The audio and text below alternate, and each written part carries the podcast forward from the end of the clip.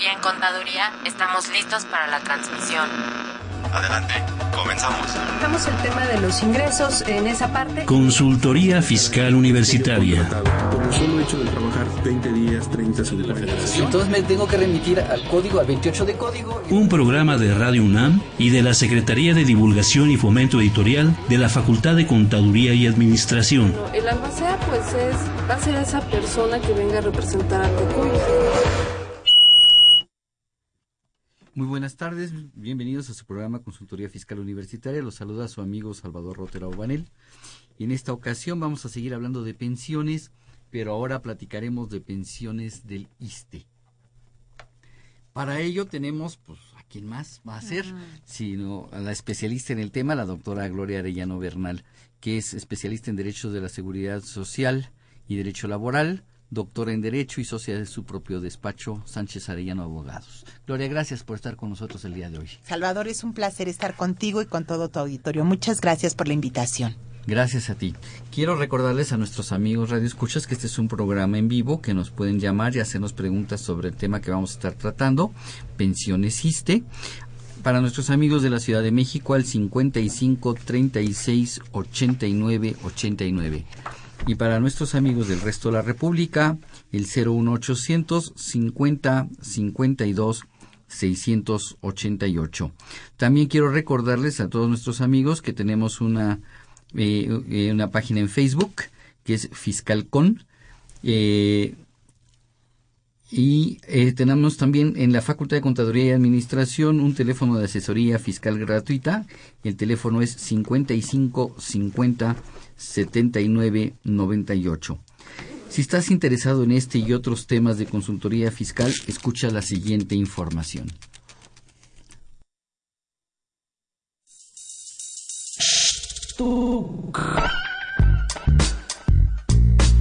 Si estás interesado en este y otros temas de consultoría fiscal universitaria, escúchanos ingresando a la página www.radiounam.unam.mx. Busca la sección de programación y elige la opción AM. Ubica el programa Consultoría Fiscal Universitaria. Presiona doble clic. Al hacerlo, accedes a nuestro contenido oprimiendo el botón de reproducción. Esta información la podrás escuchar desde tu tablet, iPad, PC o celular.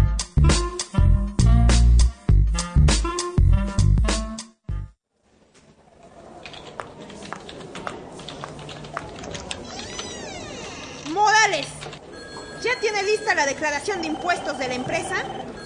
No, pero... Ah, y le recuerdo que ya debió haber hecho la declaración anual del ISR y los tiene.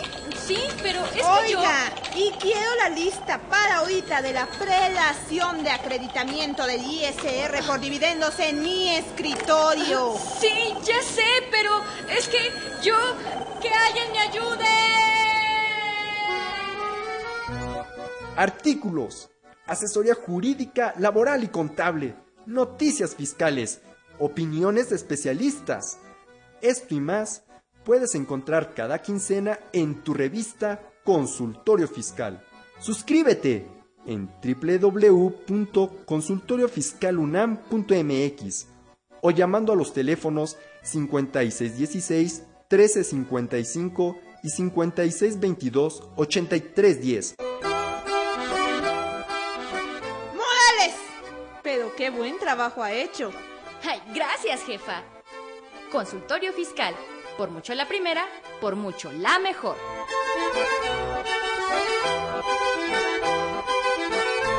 Quiero agradecer a nuestros amigos radioescuchas que, además de seguirnos semana a semana en este espacio, eh, han estado descargando de la página de Radio UNAM los programas anteriores y programas que les son de utilidad.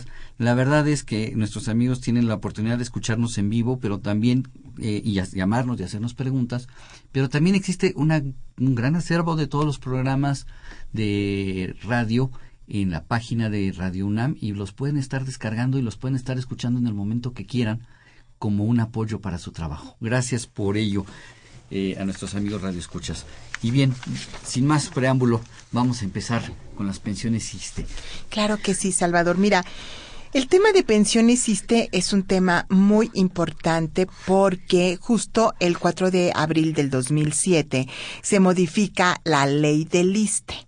Y entonces, eh, pues esto fue un impacto muy fuerte para, para los trabajadores y lamentablemente hay un gran desconocimiento de eh, qué ley les conviene, cuál fue la que escogieron o hacia dónde se van a ir, ¿no?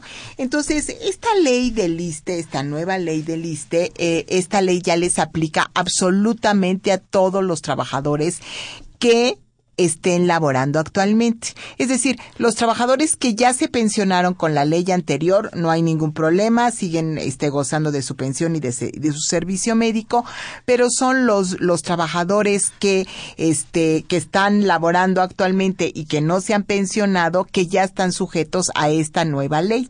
Esta nueva ley... Eh, eh aquí no es como en el Seguro Social que puedo escoger ley vieja o ley nueva. No, aquí ya escogiste.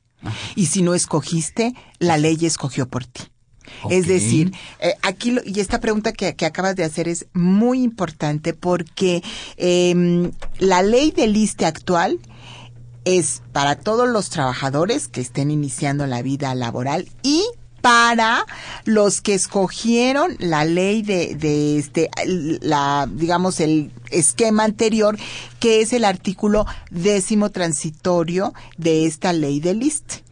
Pero los trabajadores aquí ya escogieron todos. Y el que no el que dice no pues no yo no he escogido que nos algún radio escucha que nos esté este en este momento escuchando y diga pero pues yo no escogí nada entonces a mí qué ley me corresponde o qué esquema legal me corresponde si no escogiste nada te toca el décimo transitorio o sea, por disposición de ley, si no escogiste o si escogiste, esa es, esa es la opción. Y si no, la otra opción es la opción de cuentas individuales. Vamos a explicar con mucho cuidado esto porque se presta a mucha confusión en la práctica. Esta nueva ley del ISTE, al igual que la ley del IMSS que se modificó en el 97, es una ley que la anterior que teníamos era de este pago definido. Ahora es de contribución definida. Es decir, que se hacen las aportaciones, pero nadie sabe realmente cuál va a ser la pensión de los trabajadores con la nueva ley. La nueva ley tiene, está formada también por sus cuentas individuales, este, y esa cuenta individual mensualmente hay una aportación de parte de, de la, del, en este caso las dependencias que hacen la aportación y el trabajador cuando cumpla los requisitos podrá tener derecho a una pensión. Entonces, vamos a platicar primero, si les parece bien, igual que vimos que en materia de seguro social, vamos a ver ahora la pensión de invalidez con la ley de lista, con la ley actual. Okay. En esa ley se necesitan tres años forzosos de cotización que el trabajador tenga un accidente o enfermedad no profesional y que no pueda recibir más del 50% de su remuneración habitual. Igual, los médicos del IMSS determinan que el trabajador tiene una pensión de invalidez, pero aquí hay un tema muy interesante.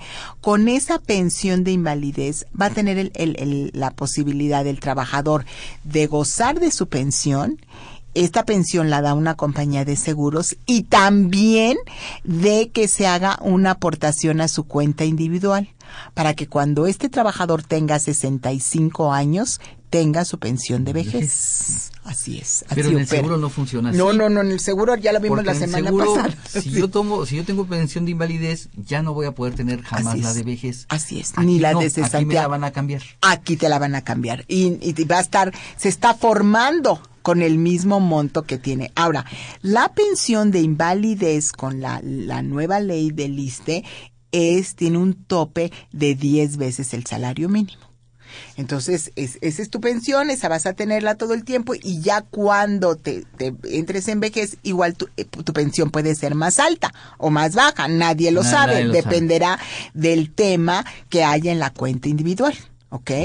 Y en este caso, este, también eh, la ley protege al, al, pensionado por invalidez, entonces, este, eh, no le darán esa pensión en el caso de que haya eh, tenido esa invalidez de, a propósito mm, por una riña, por un suicidio, por una, este, mm, por una situación, ya haya estado inválido antes, entonces todas esas limitantes se, le, ponen, le excluye.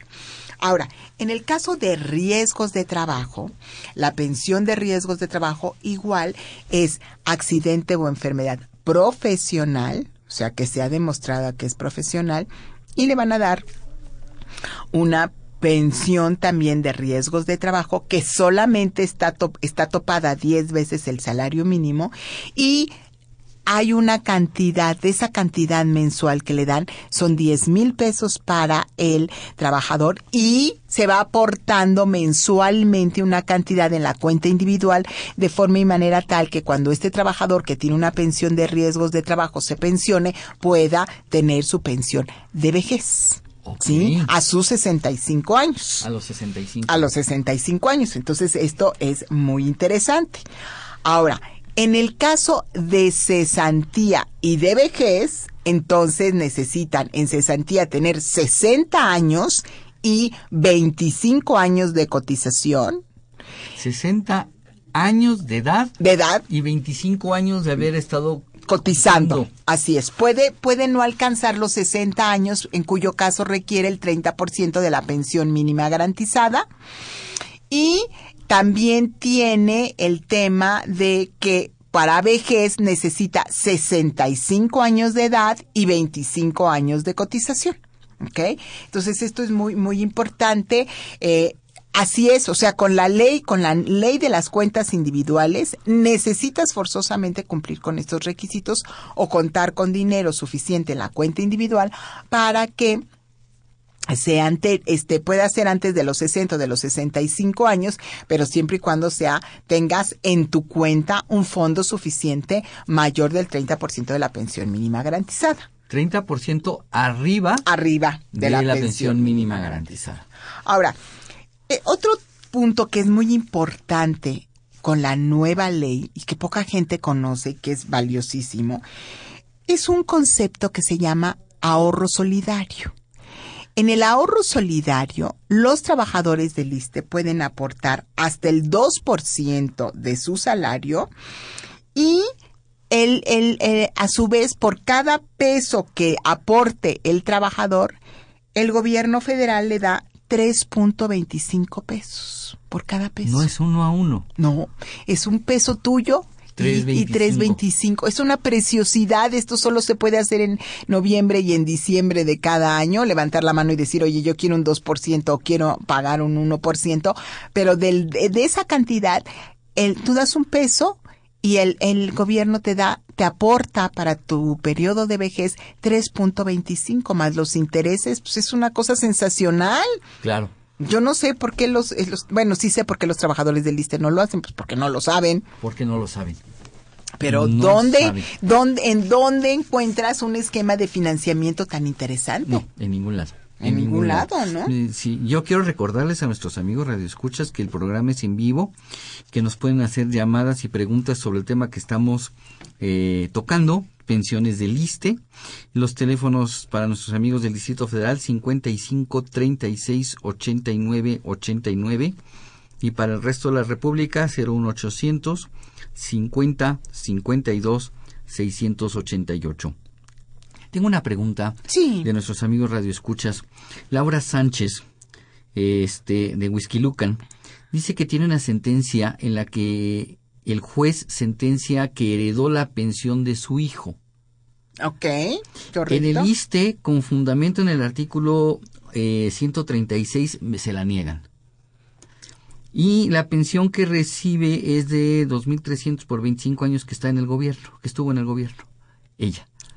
La, eh, pero nada más la, la de ella, no le están aceptando la, la del el hijo. 161. 136. Dice que con base en el artículo 136 de la ley del ISTE le están negando la, la pensión. aún cuando tiene una sentencia de un juez. Sí, no, ahí, ahí el tema, o sea, ya como el juez determinó el, el este, la, la, la, sentencia, deberían de, de dársela. Mm, ahorita no, no traigo la, la ley del liste, pero este con mucho gusto le, le contestamos. De, necesito ver el artículo 136, porque no, no, no, no, no lo traigo, así es. Este, para ver qué, pero de principio me parece que si hay sentencia debe de, de manejarse la posibilidad, porque a diferencia de la ley anterior, que no permitía dos este dos pensiones, o sea, si tú tenías la de viudez no podías tener la de orfandad o no podías tener la de la, la tuya. La nueva ley, ese es el, el gran cambio, que puedes tener ambas pensiones o tres o cuatro, las que sea, o sea, no está limitado ya actualmente y menos con una resolución judicial. Entonces yo yo creo que este, déjame nada más checarte el artículo para que veamos le realmente. pedí a que- Laura Sánchez que yo nos me haga comunico favor con ella con mucho gusto. volvernos a llamar y nos deje sus datos para que nos podamos Claro poner que en sí, para que nos con podamos ella porque comer. no nos los dejó. Ok, magnífico, sí, porque ese es un, un punto importante. Ahora, con las pensiones de cesantía en edad avanzada y vejez, con la ley del ISTE, hay un tema muy bonito, que es la generación de un bono. Este bono nace para solamente y, y reitero y repito y esto es muy importante que me dé a entender solamente es para las pensiones de los trabajadores que hayan cotizado que hayan escogido las cuentas individuales la nueva ley no el décimo transitorio Ok. ¿Ok? Porque el décimo transitorio vamos a platicar de él, pero eso es otra cosa. ¿Ok? Ok. Esto es para los que tienen, porque mm, muchos me dicen, es que es la nueva ley. No, la verdad es que tanto el décimo transitorio como el tema de las cuentas individuales están en la, nueva, ley. Entonces, pues estamos todos en la nueva ley, realmente, Así. ¿no? Ah, Pero la diferencia es que la parte, la primera parte, que es la de cuentas individuales, pues esa es la que realmente no, no, este, no mm, aplica de esta manera. Y entonces hay un bono. Y este bono es sensacional porque este bono se forma con los años de trabajo del colaborador, con la edad, y sobre todo con el salario que tenga en el último, este, en, bueno, esto fue en el 2008, en diciembre del 2008. Entonces se aplica la tabla de la ley del ISTE y se le da al, el trabajador tiene derecho a ese bono. Ese bono no es que lo va a recibir en este momento. Ese bono representa un adeudo que tiene el gobierno federal con ese trabajador que ya laboró. Entonces, eh, eh, eso son, es sensacional porque de- ese bono es el que va a servir para que la pensión sea muchísimo más alta. Claro. ¿sí? Ya no es nada más lo que ya, eh, lo que está aportando, Ajá. sino lo que ya genera el bono y el rendimiento de este bono que, que es el adeudo por todos los años que ya trabajó. Claro. ¿Sí? Ahora, en ese sentido, este, y, viendo al, al- el tema que, que, que nos platicaba eh, o que nos preguntaba nuestra Laura. Tenemos lo siguiente, o sea, también existe con la ley de las cuentas individuales la pensión de viudez, la pensión de orfandad y la pensión de ascendientes. Ok, igual que en el seguro. Igual que en el Seguro Social. Entonces, en el caso de la pensión de viudez es para la esposa o concubina, solo una. Para el caso de los huérfanos, son huérfanos menores de 16 años, de 18, perdón, de 18, 18 años, años. sí. Y mayores de 18 y menores de 25 o que estén incapaces dictaminados por el propio por el propio este instituto y en el esquema de ascendientes es exclusivamente para los padres, a falta de esposa o concubina o huérfanos, es exclusivamente para él, este, para, para los padres, siempre y cuando hayan vivido con ellos y este, estén el, eh, dependan económicamente. Ahora, aquí hay un punto muy importante. Para el viudo o concubinario, se requiere que demuestren que dependen económicamente de de la trabajadora. Ahora, ¿de cuánto es la pensión de viudez? Bueno, la pensión de viudez es el total de pensión que le correspondería al pensionado dividido de manera en partes iguales no con los ascendientes, ¿eh? En partes iguales con todo el resto de los de los trabajadores de la viuda y de los hijos se divide en partes iguales. Entonces, si uno de ellos deja de estudiar o termina la carrera, se distribuye proporcionalmente el- la pensión entre los que quedan. Es la misma, la, la misma cantidad. Vamos a pesar 100 pesos, entre 5 son 20 pesos para cada uno. Ajá. ¿Ok? Si uno de ellos ya no lo utiliza porque ya terminó la carrera, bueno, pues entonces ya van a 100 ser pesos, 100. pero entre cuatro. Exactamente. así- hasta que ya nada más quede la viuda. La viuda pierde la pensión si se vuelve a casar o si entra en concubinato. En esos supuestos sí pierde, Pierde pierde, la pensión, pero de no ser ese supuesto, pues puede mantenerla el tiempo que sea y puede mantener esa pensión igual que otra pensión consigo mismo, ¿no? Claro. Entonces, ese, ese es el, el punto en relación con, la, con las cuentas individuales. Así es. Tenemos ya varias preguntas de nuestros amigos radioescuchas. Sí. Miguel Ángel Reyes, eh, de, de Venustiano Carranza, este, eligió el décimo transitorio. Ah, hacia allá Estuvo vamos. 50 años en el gobierno trabajando. Sí. Pregunta que si tendrá algún problema para al, al pers- al pensionarse. Pero ya lo eligió. Él ya tiene, el dec- eligió. el- eligió el décimo transitorio. Tiene 50 años de trabajo. De trabajo. Pues fíjate qué interesante. Vamos a entrar al décimo transitorio porque nos lo está pidiendo La pregunta. nuestra- la pregunta. Lo. Miren, miren, eh, este radio escuchas, el tema del décimo transitorio es muy complejo. Les voy a explicar por qué.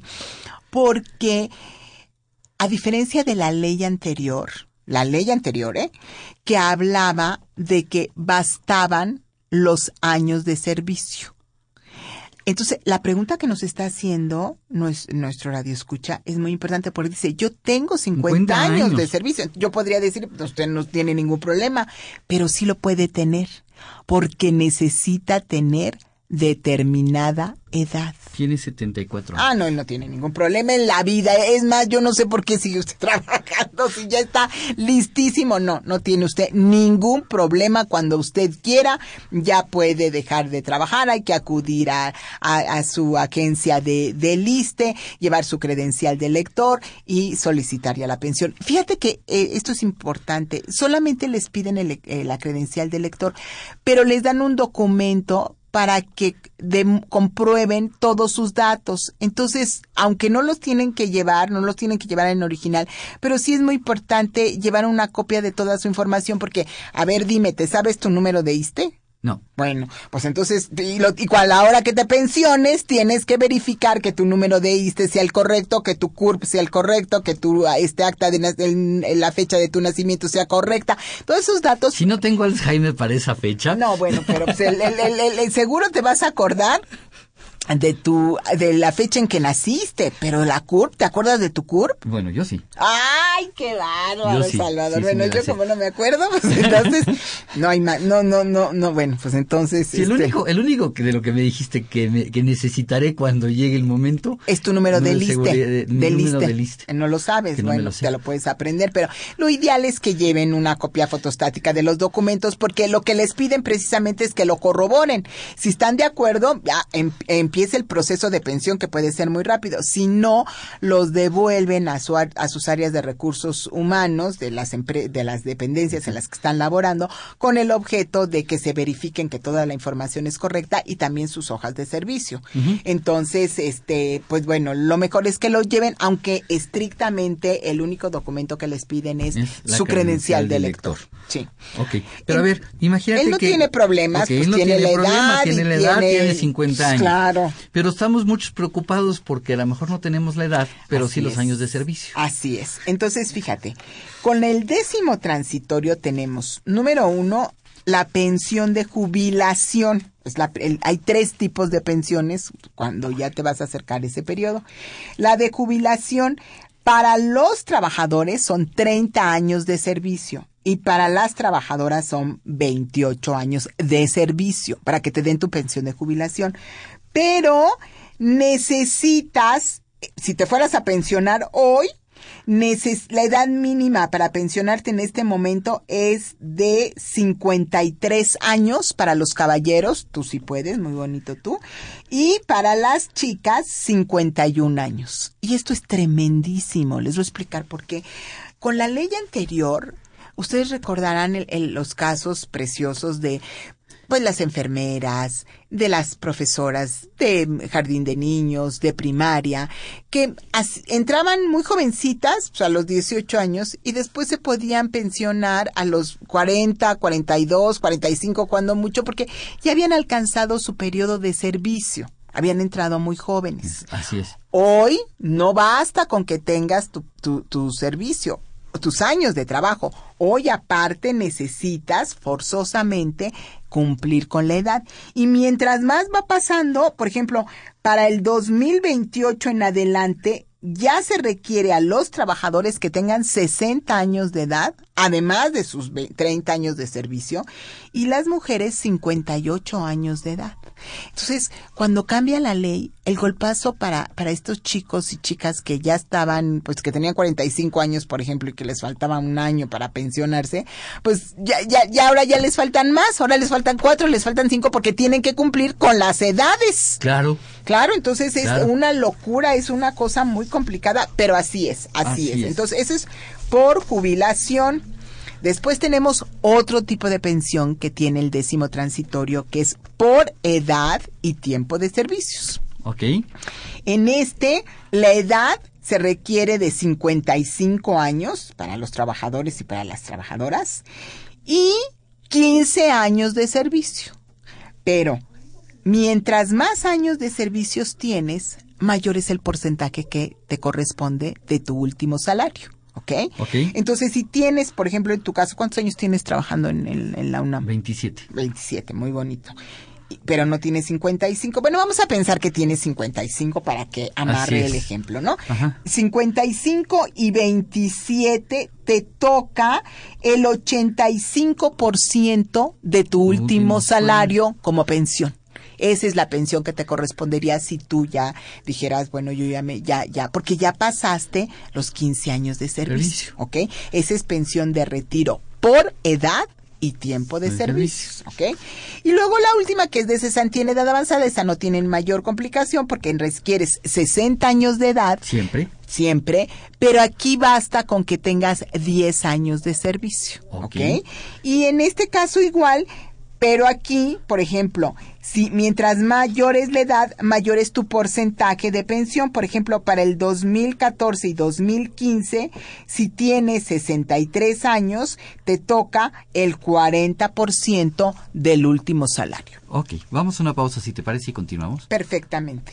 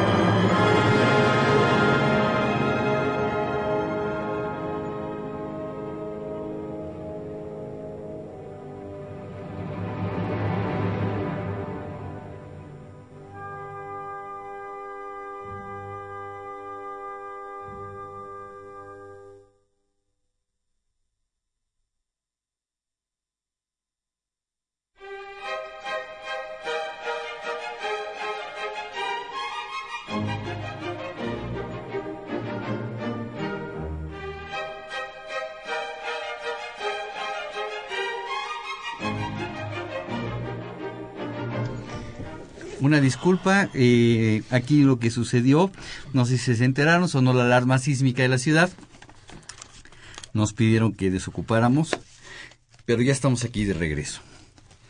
Estábamos en, la pensión este, en las pensiones. de cesantía en edad avanzada. pero vamos a la, a la cápsula de En Balance con Marta Valle.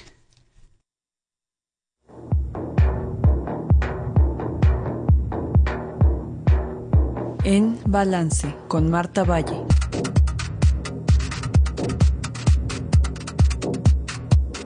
Los trabajadores que han cotizado al ISTE tienen derecho a recibir una pensión por cesantía en edad avanzada o de vejez. Si eligieron pensionarse a través de su cuenta individual y no por el artículo décimo transitorio, en el que la pensión es pagada por el gobierno federal, la pensión puede recibirse mediante dos modalidades, la renta vitalicia o los retiros programados. En la modalidad de renta vitalicia, el trabajador debe contratar con una aseguradora dos seguros, el de su pensión y el del seguro de sobrevivencia. Así, el pensionado recibe una renta fija de por vida y a su fallecimiento sus beneficiarios legales tendrán derecho a pensiones de viudez, orfandad o ascendencia según corresponda. Esta modalidad es usualmente elegida por los trabajadores. En la modalidad de retiros programados, el trabajador continúa siendo el titular de los recursos que tenga en su cuenta individual, así como de sus rendimientos. Y la FORE le pagará una cantidad mensual hasta que dichos recursos se agoten. Si el pensionado fallece, el saldo de su cuenta individual es heredable. Esta modalidad es raramente elegida por los trabajadores. La pregunta obligada es, ¿cuál modalidad conviene?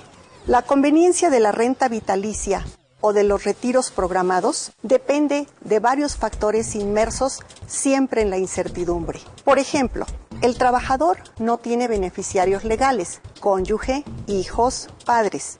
Tiene 5 millones de pesos en su cuenta individual y su expectativa de vida es muy corta debido a una enfermedad. En este caso, la elección de retiros programados sería la adecuada por la posibilidad de heredar el remanente de su cuenta individual.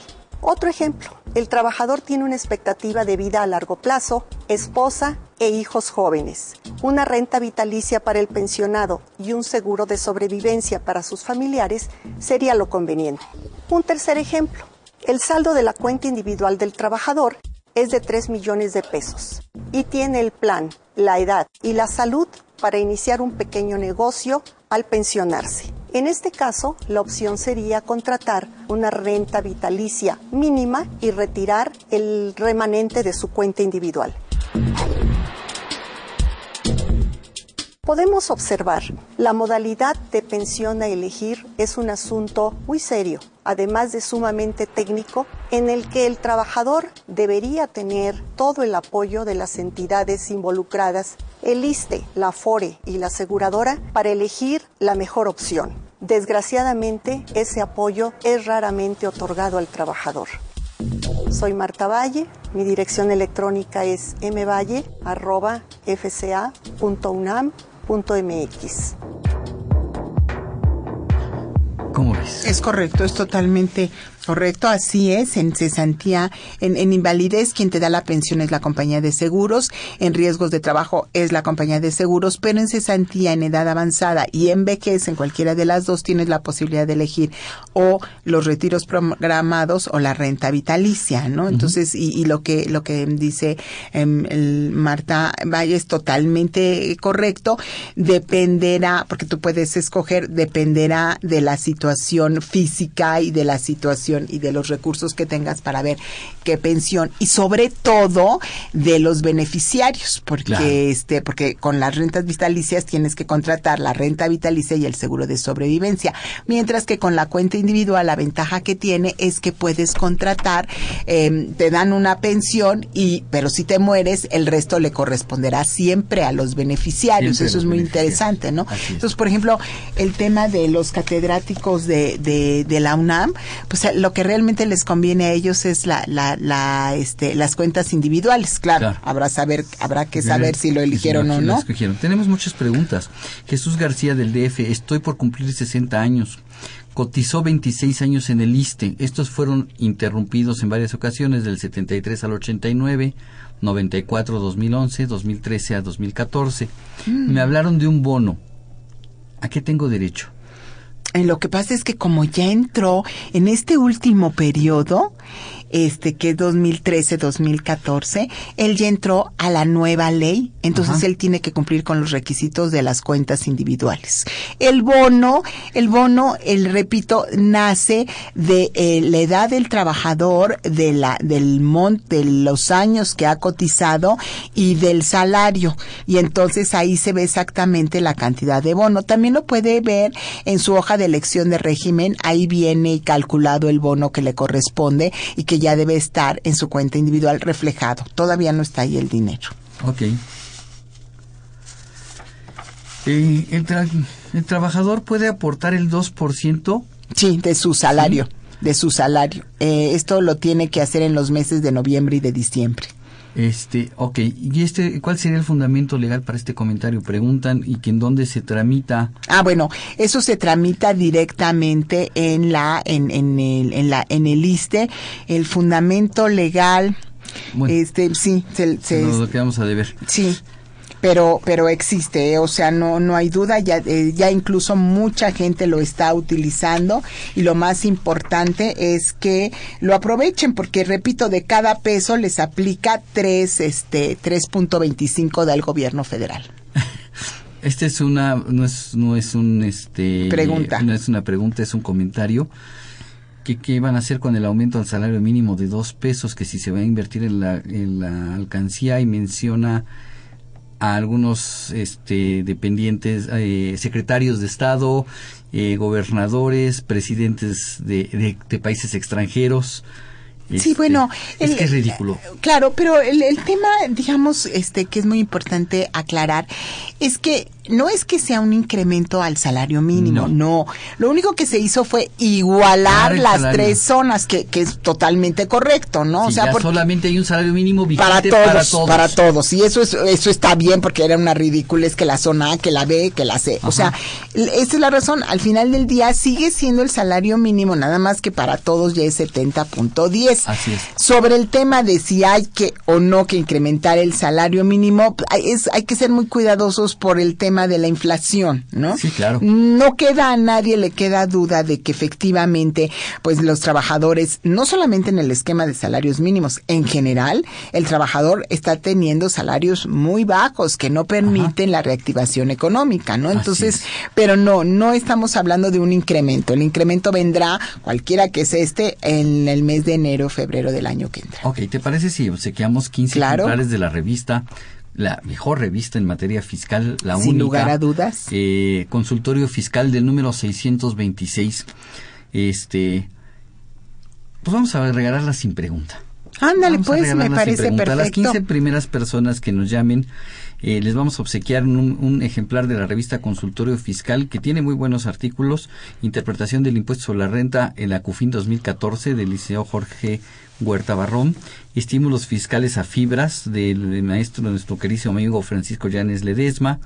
Eh, reforma fiscal, personas físicas 2014, efecto económico que ha tenido de nuestros buenos amigos Juan David Gómez García y Georgina Ivonne Ramírez Esquivel.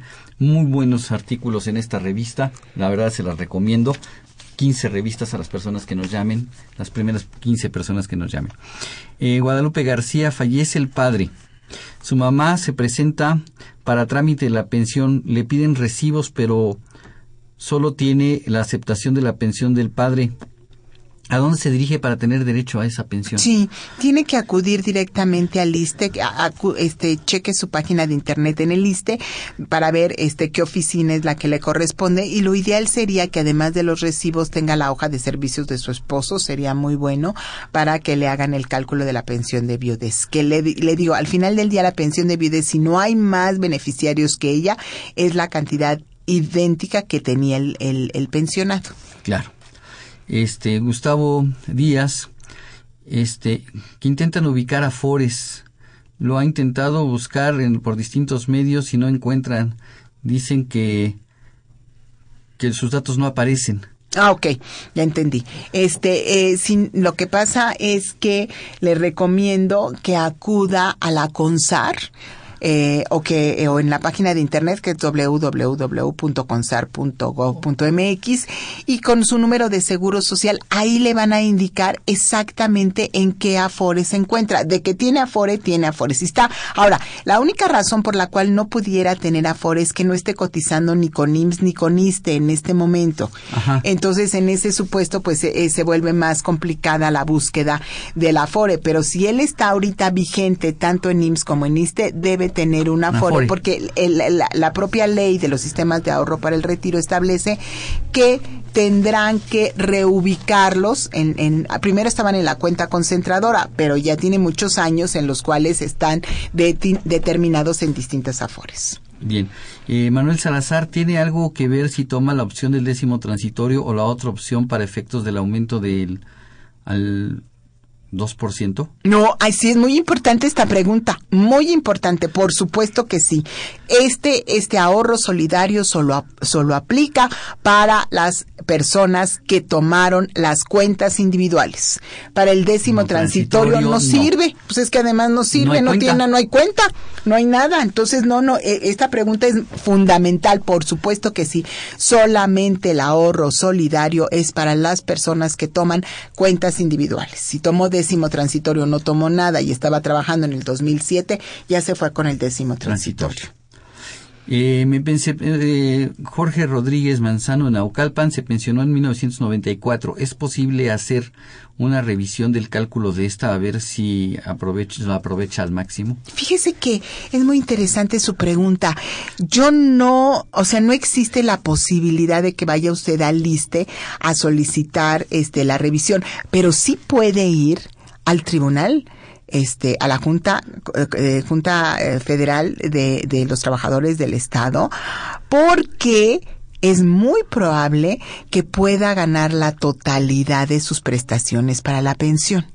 Hay jurisprudencia firme en ese sentido. Entonces sí le recomiendo que, que cheque esa parte porque hay que recordar que con las pensiones ISTE en el esquema del décimo transitorio o de la ley anterior solo se toma el salario básico sin ninguna de las prestaciones y hay jurisprudencia que dice que hay que tomar eh, en determinados supuestos y en determinados casos la totalidad de las prestaciones. Entonces sí, pero no es en el ISTE, es en el tribunal. Hay que contratar a un abogado. Hay que contratar a un abogado. Rodrigo Rangel de la, del Distrito Federal dice que cotizó 10 años en el ISTE, luego renunció y, si, siguió trabajando. ¿Puede reclamar algo de pensión por los 10 años que trabajó en el ISTE? Fíjese que sí, este, eh, necesita lo que sí cumplir 60 años de edad, no volver a trabajar, porque si vuelve a trabajar queda reactivado ya con el tema de cuentas individuales y tendrá derecho, de acuerdo con el décimo transitorio, a la pensión por cesantía en edad avanzada, porque ya habrá cumplido los dos requisitos que es 60 años de edad, 10 años de trabajo, y le van a dar el 40% del promedio del sueldo básico de su último año. Ok. Entonces sí tiene derecho. sí, claro, claro, por supuesto. Laura Sánchez, que si puedes dar por favor tus datos. ¿Dónde Cómo no, con muchísimo gusto. Miren, les doy mi correo electrónico para poder contestar todas sus consultas. Es eh, Gloria Arellano arroba Sánchez Arellano abogados punto com. Ok, José Luis Azario, Osorio 68 años. Tiene 25 semanas cotizadas. No eligió la nueva o vieja ley. Debe ser 25 años, Debe ser 25 años. Sí, no pueden ser 25 semanas, pues no, no, no. no, no, hay nada. No hay nada, sí, usted, no hay más que, señor, póngase a trabajar. No, 25 años. años. No, bueno, por supuesto que ya tiene 25, años, de trabajo. ¿Y tiene cuántos, cuántos de edad? Eh, 68. Ah, magnifiquísimo. No, bueno, pues usted está perfectamente contemplado en la pensión por cesantía en edad avanzada, porque ya tiene los más de los 60 años y en el 2014 y 2015, 68 años de edad, le toca el 50% de su último salario. Ya está en el 50% de su último salario, ya puede solicitar su pensión sin ningún problema. Si le conviene ahorita jubilarse Sí le con una conviene pensión ahorita. del 50% de su De su- salario actual. Así es, así Y ese salario va a permanecer siempre el 50. Sí, siempre el 50. Siempre el 50, nada más actualizándose Exacto, por, por exacto, inflación. Salvador. Así es, actualizándose por por eh, la inflación, pero ya se quedó ahí, No hay claro. me tocaba el 50, no, no, ya no, ya pasaron años, ya No, 100. no, no, por supuesto que no. Olga Lorenzo tiene 15, estuvo 15 años cotizando para el IMSS y ahora cotiza para el ISTE. Ay, qué bonita este pregunta. tiene 40 años de edad. ¿Por qué ley se, pues, se pensionará en el futuro? Este, 15 años tiene en IMSS. Estuvo en IMSS Ah, y ahora o sea está- que usted, fíjese qué bonitos, bueno, bonito o no, pero sí es muy interesante su caso, le voy a platicar por qué. Porque usted sí tiene el esquema de la portabilidad. Porque con 15 años de seguro social, usted está cotizando con la ley nueva, y está cotizando actualmente con la ley nueva. Entonces usted va a tener nada más una pensión que se forma por la totalidad del dinero que tiene en su cuenta individual. Usted es un caso este raro de portabilidad. Raro lo vamos a empezar Por a la- ver la- cada por día. la- por la antigüedad que tenemos. Exactamente, exactamente, pero muy interesante porque a usted sí le aplica la portabilidad, van, van a sus 12, sus, sus años, sus 15 de IMSS y los que esté cotizando en el liste para hacer una pensión.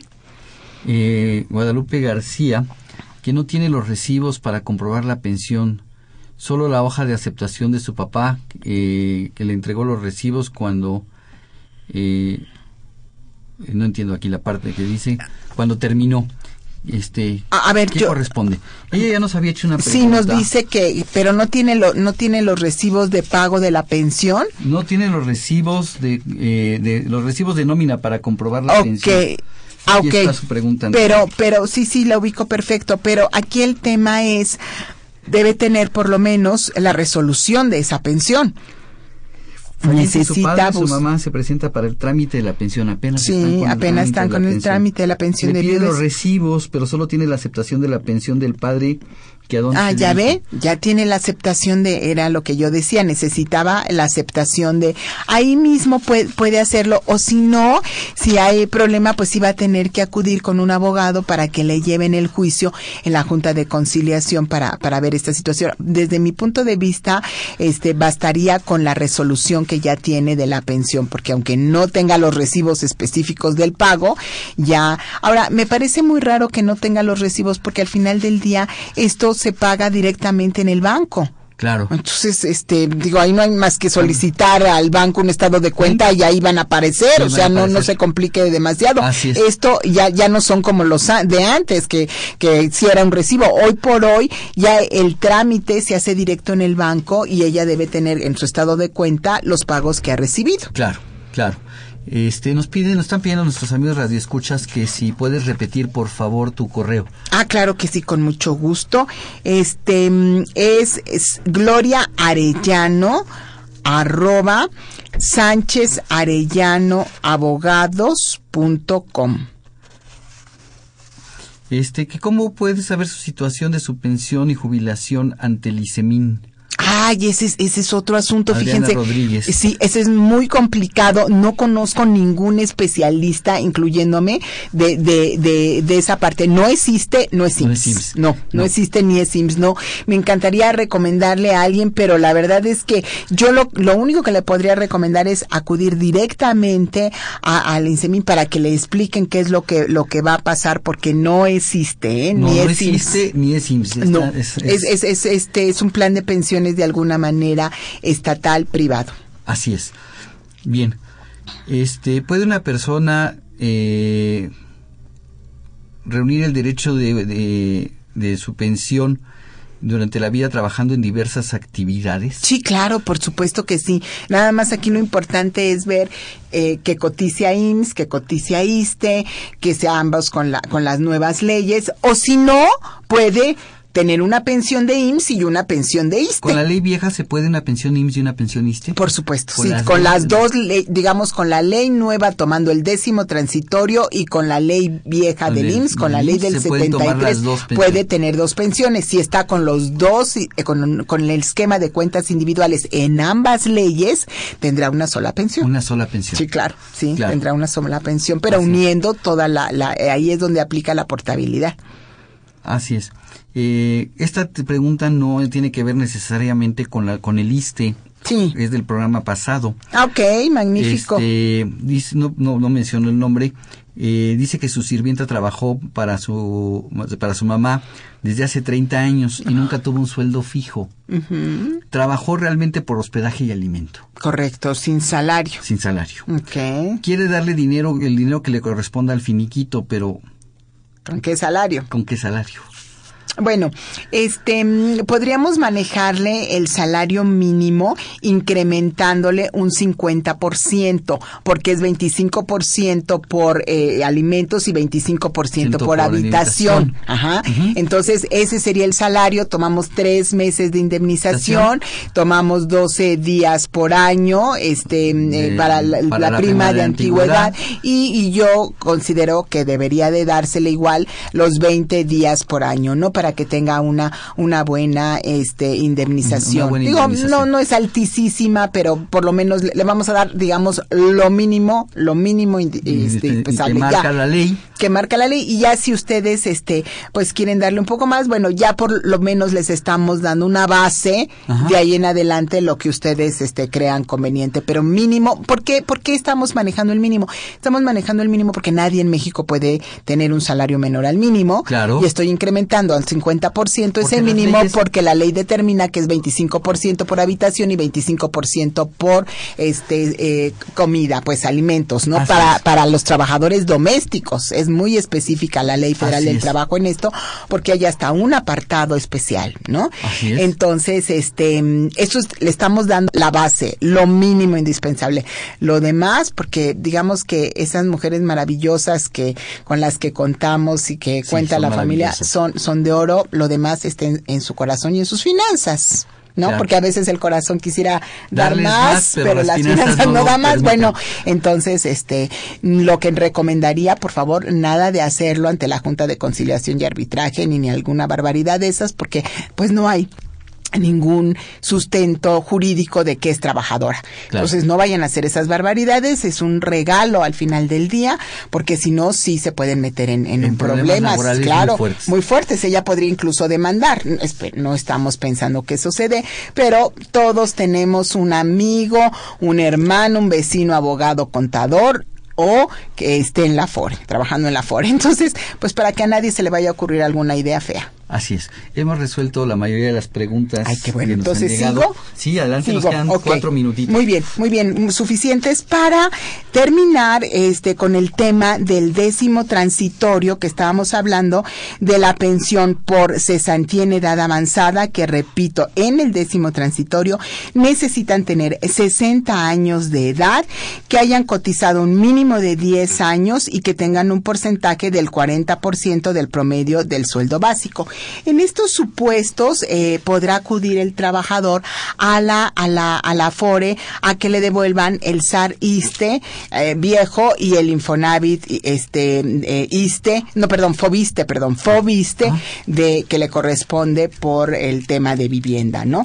Entonces, este de esta manera pues le estamos dando una vuelta lo más completo y lo más rápido a este tema de, de pensiones. Y es muy importante que los trabajadores que cotizan al ISTE sepan en dónde están ubicados.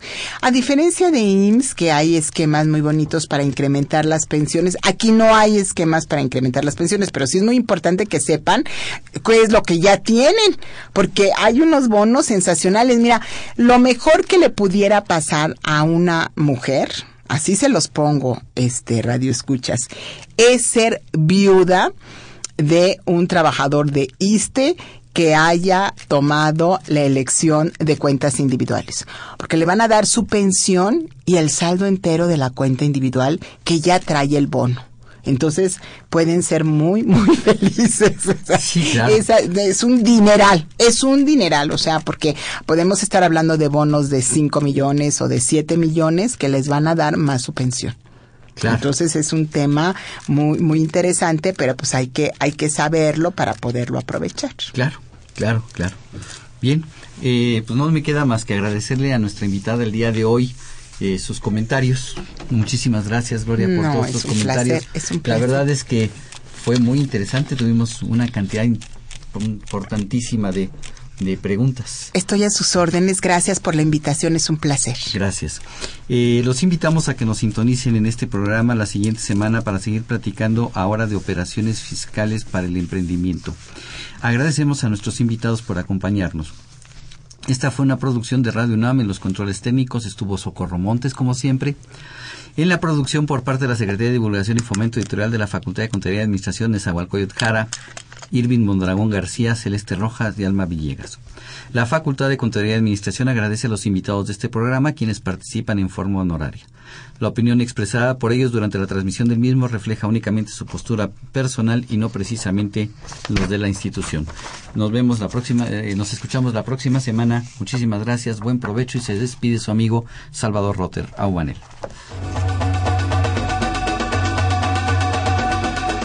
Consultoría Fiscal Universitaria.